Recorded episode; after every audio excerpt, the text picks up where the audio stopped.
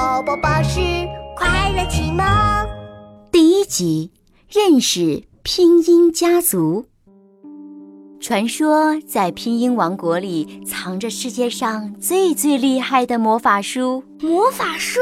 是的，只要集齐二十一颗魔法宝石，就能开启魔法书，实现愿望。妈妈，我好想去拼音王国呀！宝贝，今天故事就讲到这里喽，睡觉时间到喽。哎，好的，妈妈，晚安，晚安，宝贝。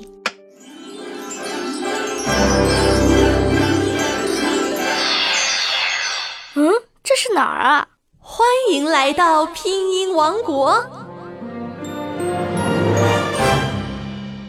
请说出开门密码。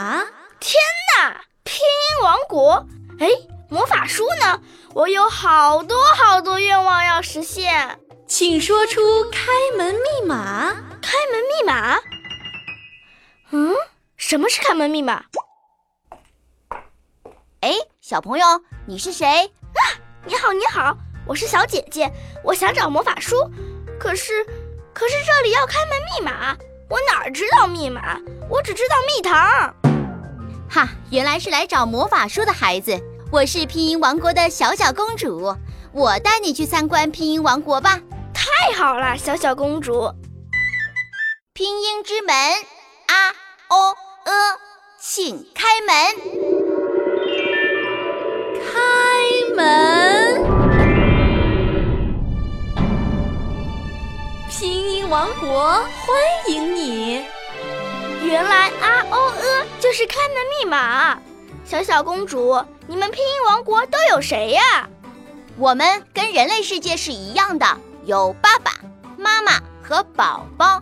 你看，远方走来的这个汉语拼音，走在第一个的就是声母爸爸。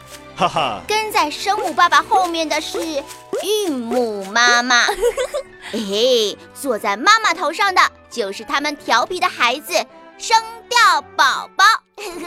等等等等等，让我理清楚，在一个汉语拼音中，第一位的是声母爸爸，跟在爸爸后面的是韵母妈妈，坐在妈妈头上的是声调宝宝。我妈妈从来不让我坐在她头上。哎，小小公主，为什么声母爸爸总是走在韵母妈妈的前面呢？小姐姐真有观察力，声母爸爸最勇敢了，走在前面是为了保护妈妈和宝宝。哇，爸爸们都是世界上最勇敢的。不过，生着宝宝为什么不坐到生母爸爸的头顶，老赖在妈妈头上呀？没办法呀，生母爸爸都太严肃了，生掉宝宝都不敢靠近呢。还真是，我也有点怕我爸。而韵母妈妈呢，就特别温柔，声调宝宝天天赖着韵母妈妈，要抱抱，要亲亲，嗯啊。后来呀，国王就施展了飞翔魔法，让声调宝宝直接飞到了韵母妈妈的头顶上。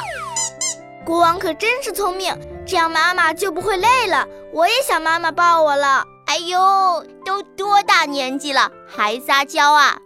哦，不过现在已经很晚了，你也要回家啦。可是我还没开始找到魔法书呢。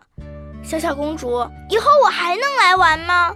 当然可以，不过呢，要找到魔法书，必须要通过魔法考验，获得二十一颗魔法宝石。你准备好接受今天的考验了吗？准备好啦。那今天你认识的拼音家族是，嗯，有点严肃的声母爸爸，温柔的韵母妈妈，和特别爱黏着妈妈的声调宝宝。